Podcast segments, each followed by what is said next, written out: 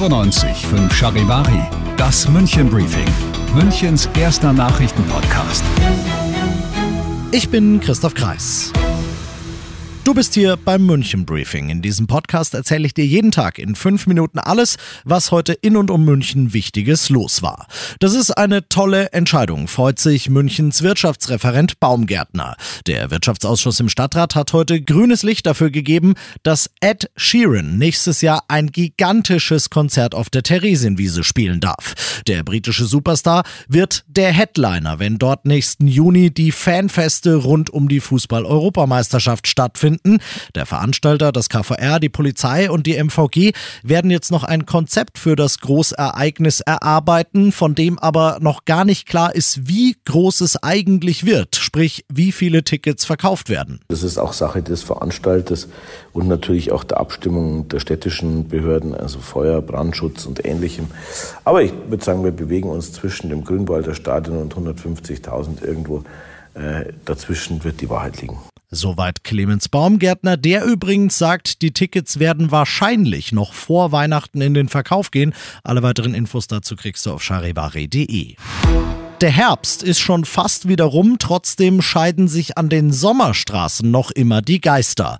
Ein Meinungsforschungsinstitut hat im Auftrag der Stadt München hunderten zufällig ausgewählten Bürgern die Frage gestellt, ob sie dafür oder dagegen sind, dass bei ihnen in der Straße Parkplätze zugunsten von Bäumen, Bänken, Spielplätzen und so wegfallen. Das Ergebnis ziemlich genau 50-50. Für die SPD ist das dementsprechend dann auch kein generelles Ja oder Nein zu Sommerstraßen. Sie sieht sich viel eher in ihrem bisherigen Kurs bestätigt, nämlich, dass die Umfrage zeigt, dass es halt keine Patentlösung für ganz München gibt, sondern dass man sich immer den Einzelfall im jeweiligen Viertel anschauen muss.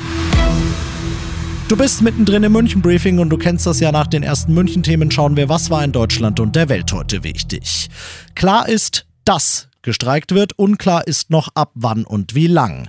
Die Lokführergewerkschaft GDL will den Druck auf die Deutsche Bahn in den laufenden Tarifverhandlungen mit einem Warnstreik erhöhen. Einen entsprechenden Beschluss hat die GDL heute bestätigt. Details zu Dauer und Ausmaß des Streiks will sie gesondert nennen.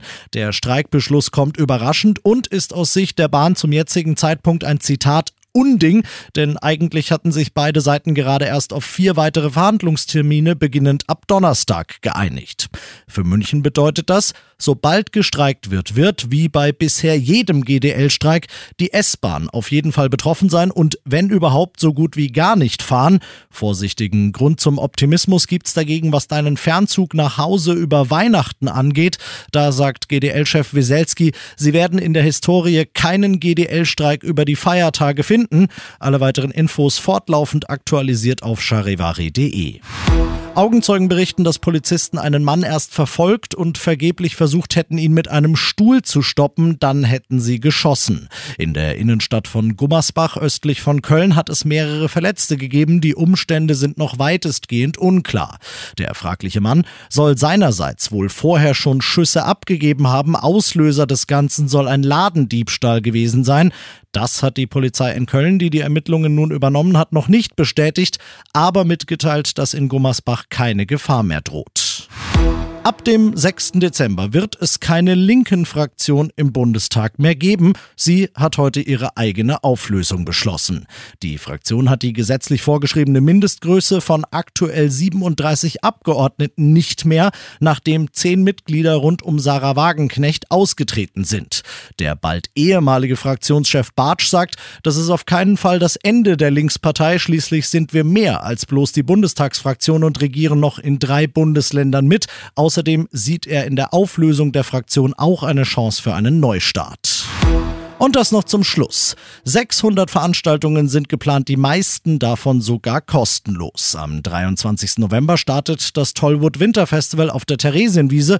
Heute wurden die diesjährigen Highlights vorgestellt. Dazu zählen natürlich wie immer die Konzerte, aber auch die Foodstände aus aller Welt und spektakuläre Auftritte wie Slacklining über das Festgelände. Und dann wäre da noch mein persönlicher Liebling. Ein Roboter, der aussieht wie ein Christbaum und der dich dieses Jahr am Festivaleingang begrüßt. Er kann mit dir sprechen, er kann auf dich reagieren, er kann dir antworten und wenn er gerade nichts zu tun hat, dann schnarcht er, singt Weihnachtslieder oder er erzählt Weihnachtsgeschichten aus aller Welt. Mal auf Türkisch, mal auf Deutsch, mal auf Schwedisch, je nachdem, wo die Erzählung halt herkommt. Alle weiteren Infos zum Wintertollwood gibt's ebenfalls auf charivari.de. Ich bin Christoph Kreis. Macht ihr einen schönen Feierabend. 95.5 Charivari, das München Briefing, Münchens erster Nachrichtenpodcast. Die Themen des Tages aus München gibt es jeden Tag neu in diesem Podcast. Um 17 und 18 Uhr im Radio und überall da, wo es Podcasts gibt. Sowie auf charivari.de.